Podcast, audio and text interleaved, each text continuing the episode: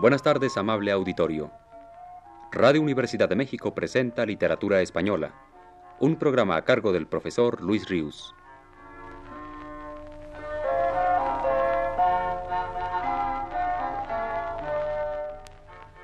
Con ustedes el profesor Luis Ríos.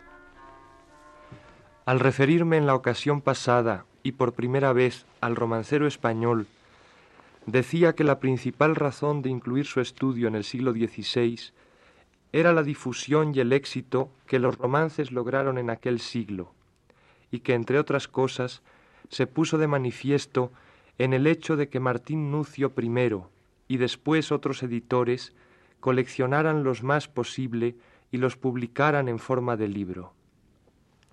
Hoy voy a insistir en este prestigio y difusión del romancero en el siglo XVI, al que sólo de paso aludí el viernes anterior. Y para ilustrar esta plática, o mejor dicho, una parte de ella, escucharemos la música que a algunos romances pusieron los grandes vihuelistas españoles de aquel siglo.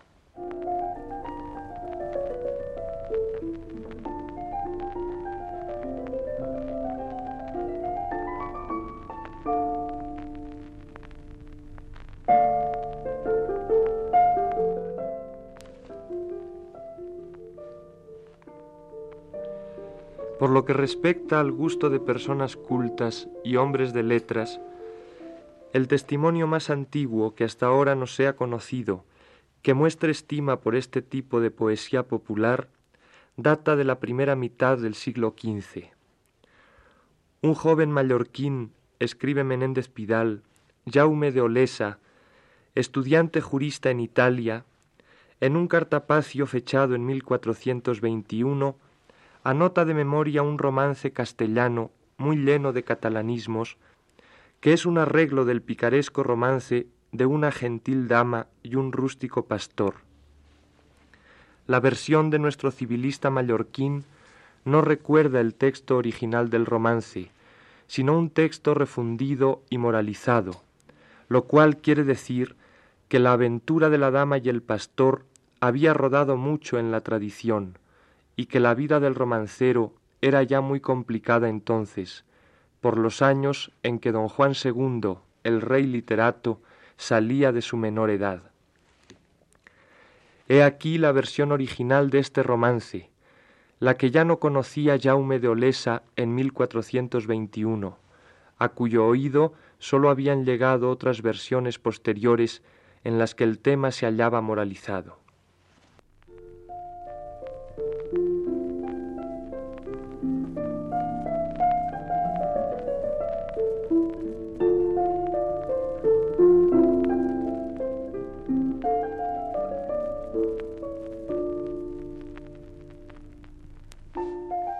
Estáse la gentil dama paseando en su vergel.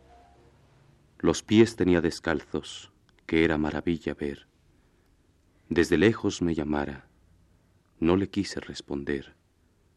Respondíle con gran saña, ¿qué mandáis, gentil mujer?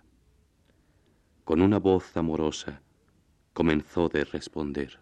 Ven acá el pastorcico si quieres tomar placer, si esta es de mediodía que ya es hora de comer.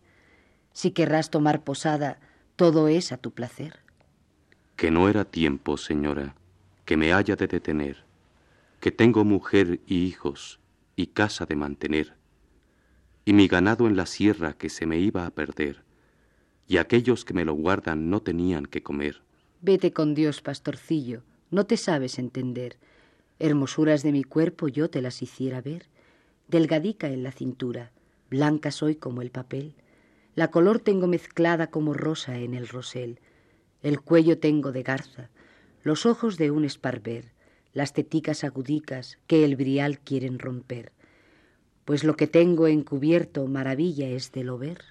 Ni aunque más tengáis, señora, no me puedo detener.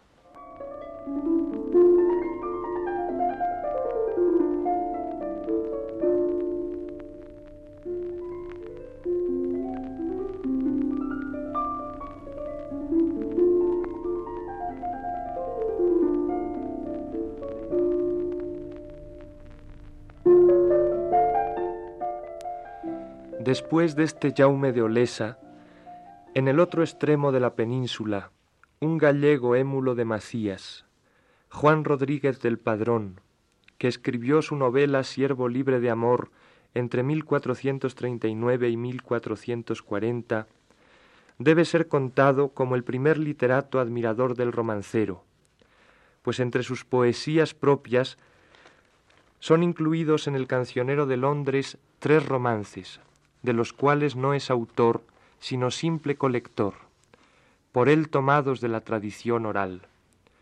Uno es el famoso romance de Arnaldos, pero contaminado con el del conde niño. Otra muestra de lo muy copioso y revuelto que entonces era ya el caudal romancístico. El segundo romance es el de Rosa Florida y Montesinos, en versión muy arcaica, por contener narración más circunstanciada que la versión recogida en la primera mitad del siglo XVI.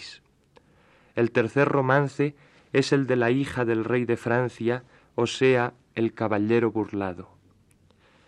De estos tres romances incluidos por Rodríguez del Padrón entre sus propias poesías, vamos a recordar el segundo, el de Rosa Florida, si bien no en la forma más arcaica, que es en la que el escritor gallego naturalmente lo conocía, sino en una versión de fines del siglo XV o principios del XVI que dice así.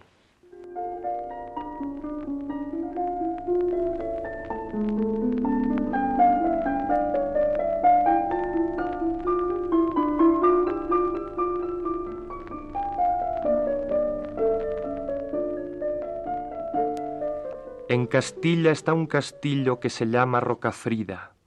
Al castillo llaman Roca y a la fuente llaman Frida. Almenas tiene de oro, paredes de plata fina. Entre almena y almena está una piedra zafira. Tanto relumbra de noche como el sol a mediodía. Dentro estaba una doncella que llaman Rosa Florida. Siete condes la demandan, tres duques de Lombardía, a todos los desdeñaba, tanta es su lozanía. Prendóse de Montesinos, de oídas que no de vista. A eso de la medianoche gritos da Rosa Florida, oyérala un camarero que ella por ayo tenía. ¿Qué es aquesto, mi señora? ¿Qué es esto, Rosa Florida? O tenedes mal de amores, o estades loca perdida. Ruégote, mi camarero, que de mí tengas mancilla. Llevásesme aquestas cartas a Francia la bien guarnida, diéseslas a Montesinos, prenda que yo más quería, que me venga presto a ver para la Pascua florida. Si no quisiere venir, bien pagaré su venida. Vestiré sus escuderos de una escarlata broslida. Daréle siete castillos, los mejores de Castilla, y si de mí más quisiere, yo mucho más le daría. Daréle yo este mi cuerpo, que más lindo no lo había, si no es el de una mi hermana, de mal fuego sea ardida. Si ella me lleva en lindeza, yo a ella en galanía.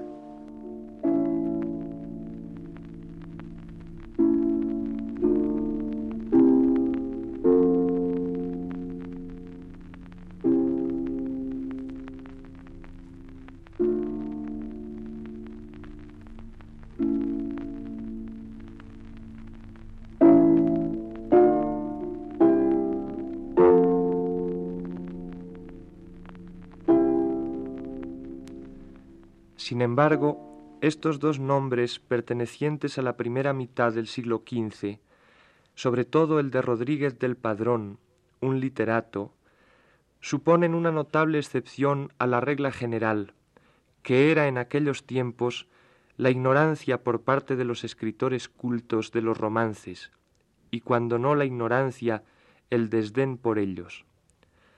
Alguna vez el poeta cordobés Juan de Mena, aludió con un dejo de menosprecio a tales composiciones populares. Pero la expresión más franca en ese sentido la hizo el marqués de Santillana, que califica de poetas ínfimos, textualmente, aquellos que sin ningún orden, regla ni cuento, hacen estos romances y cantares de que las gentes de baja y servil condición se alegran. Pero, argumenta Menéndez Pidal, esta calificación del romance como poesía especial de rústicos y artesanos es errónea exageración de Mena, Santillana y demás cultivadores de extremados refinamientos literarios entonces en gran moda. El romance no nació entre las clases incultas, venía desde antiguo cantado entre hidalgos, caballeros y burgueses, cultivado por juglares extraños a las escuelas poéticas de la corte. El desprecio de Mena y Santillana no cesará porque el canto de las gentes de baja y servil condición suba al palacio, sino porque los músicos y poetas del palacio presten oído y estima al canto indocto de damas y caballeros, al arte popular de los juglares de la nación, como ya lo estimaban los literatos en la corte de Alfonso el Magnánimo de Nápoles, y esto sucederá pronto, porque en Castilla no era despreciada la música de los nobles juglares. Pronto los juglares cortesanos de la aristocrática vihuela tomarán en moda el perfeccionar el canto romancístico, que en Castilla no sólo corría acompañado del rústico pandero. Con todo, y esto debe decirse en descargo de Juan de Mena y Santillana, el mismo erudito de nuestro romancero advierte que al examinar estas pocas versiones auténticas de romances recogidas en la primera mitad del siglo XV, hallamos una sola excelente, Rosa Florida, mientras las otras tres, la del estudiante mallorquín Jaume de Olesa y las dos restantes de Rodríguez del Padrón, son tan medianas o tan malas como pueden serlo las que hoy se recogen de la tradición moderna. Notamos todo esto para mostrar que si los más bellos romances existían ya a comienzos del XV, no existían en un texto fijo, sino indeciso en variantes orales, a veces malas, que suponen otras buenas, desgraciadamente no anotadas por escrito en la muy escasa recolección entonces hecha. En todos los tiempos se cantan versiones estropeadas, claro es, pero esas no se recogen en épocas de cierto florecimiento literario en que el gusto romancístico está muy afinado. Fijándonos ahora en la época creadora del romancero, si ella se extiende en gran actividad desde los orígenes hasta muy avanzado el siglo XVI, venimos notando que en su primer período se desarrolla enteramente fuera de la literatura escrita, fuera de la literatura profesional de su tiempo. Si algún literato colaboró en la factura o en la transmisión de los romances, fue por rara ocasión.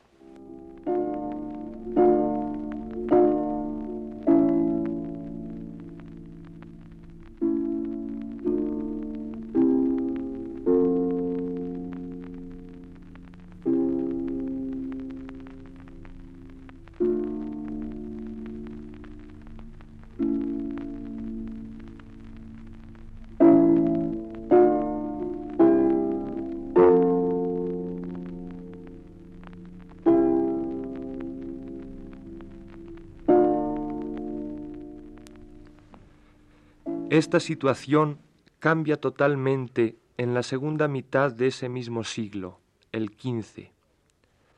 El período creador del romancero viejo deja de ser puramente oral y comienza a tener un carácter literario. El género que antes era sólo cultivado como canción volandera y efímera, es cultivado por los poetas y por los músicos cortesanos, que le dedican composiciones escritas destinadas a figurar entre las obras literarias de más vuelo, en los grandes cancioneros cortesanos desde fines del siglo XV, el de Londres, el general de 1511, el musical de Palacio, y en los cartapacios de uso individual privado. Los impresores alemanes y españoles, casi desde la implantación del arte tipográfico en la península, se dedican a recoger y publicar los romances que oían de boca en boca y que el interés del público pedía. abundan ahora los tipógrafos, los poetas y los aficionados compiladores que buscan, imprimen, glosan y anotan con diligencia los cantos difundidos oralmente, y se esmeran en hallar las versiones excelentes, seleccionadas, no versiones puramente encontradizas como las recogidas antes por el mallorquín Jaume de Olesa o por el gallego Rodríguez del Padrón en ocasiones aisladas, enteramente extraordinarias.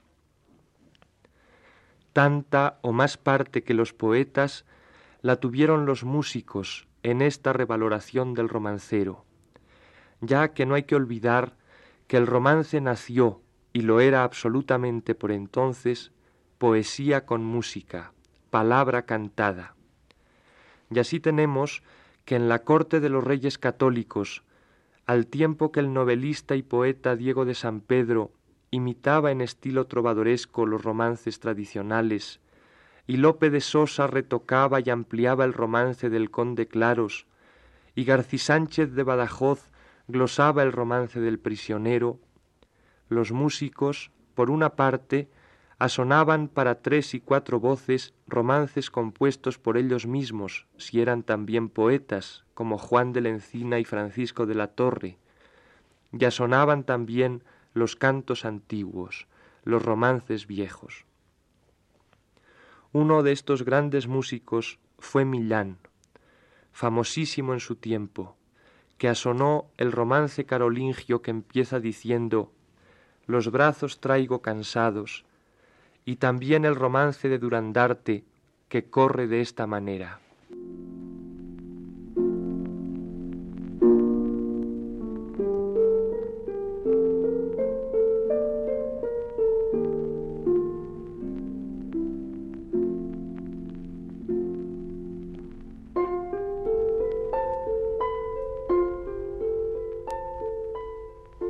Durandarte, Durandarte, buen caballero probado, yo te ruego que hablemos en aquel tiempo pasado, y dime si se te acuerda cuando fuiste enamorado, cuando en galas e invenciones publicabas tu cuidado, cuando venciste a los moros en campo por mí aplazado. Agora desconocido di, ¿por qué me has olvidado? Palabras son lisonjeras, señora de vuestro grado, que si yo mudanza hice, vos lo habéis todo causado, pues amasteis a Gaiferos cuando yo fui desterrado que si amor queréis conmigo, tenéislo muy mal pensado, que por no sufrir ultraje moriré desesperado.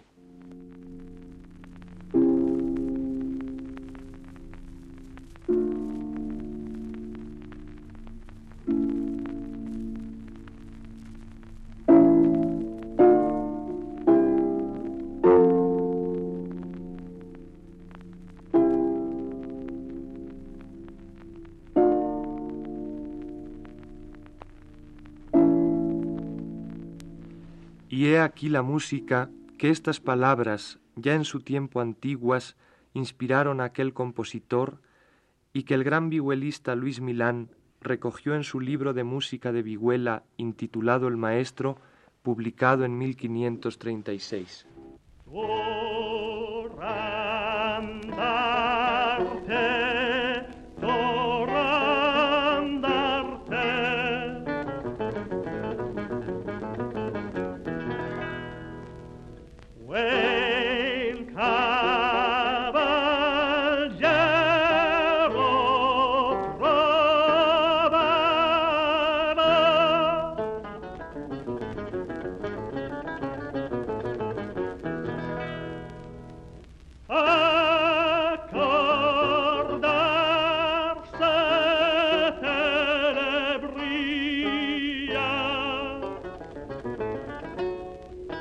Oh.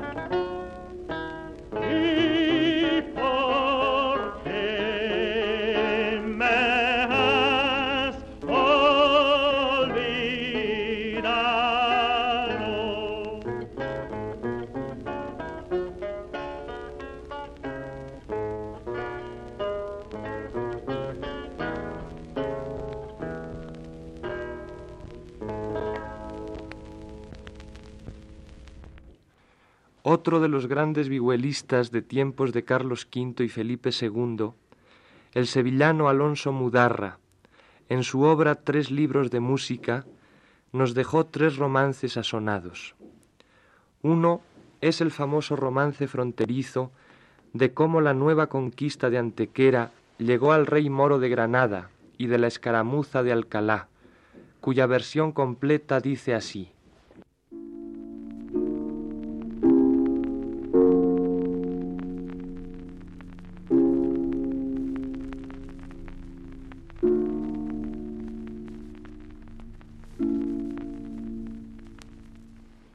La mañana de San Juan, al tiempo que alboreaba, gran fiesta hacen los moros por la vega de Granada, revolviendo sus caballos y jugando de las lanzas, ricos pendones en ella proslados por sus amadas, ricas marlotas vestidas, tejidas de oro y grana. El moro que amores tiene, señales de ello mostraba, y el que no tenía amores allí no escaramuzaba. Las damas moras los miran de las torres de la Alhambra. También se los mira el rey de dentro de la alcazaba. Dando voces vino un moro con la cara ensangrentada. Con tu licencia, el rey, te daré una nueva mala. El infante don Fernando tiene a Antequera ganada. Muchos moros deja muertos. Yo soy quien mejor librara. Siete lanzadas yo traigo. El cuerpo todo me pasan. Los que conmigo escaparon en Archidona quedaban. Con la tal nueva el rey la cara se le demudaba. Manda juntar sus trompetas, que toquen todas alarma. Manda juntar a los suyos, hacen muy gran cabalgada. Y a las puertas de Alcalá, que la real se llamaba, los cristianos y los moros una escaramuza traban. Los cristianos eran muchos, mas llevaban orden mala. Los moros, que son de guerra, dádoles han mala carga. De ellos matan, de ellos prenden, de ellos toman encelada. Con la victoria los moros van la vuelta de Granada. A grandes voces decían, la victoria ya es cobrada.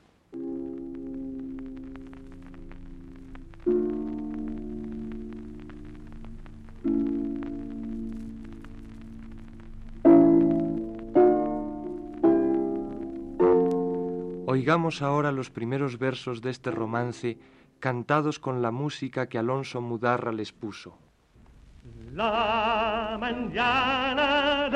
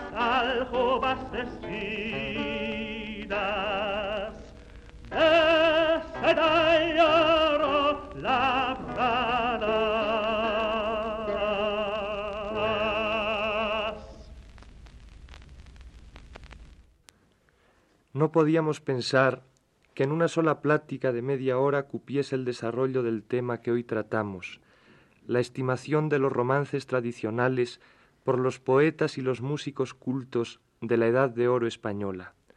Por consiguiente, aún seguiremos hablando de él otro día.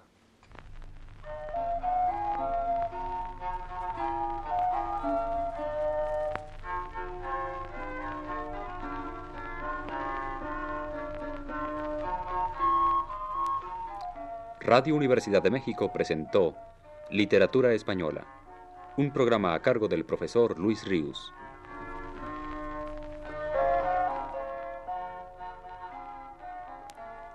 En una intervención especial, escucharon ustedes las voces de Aurora Molina y Claudio Obregón.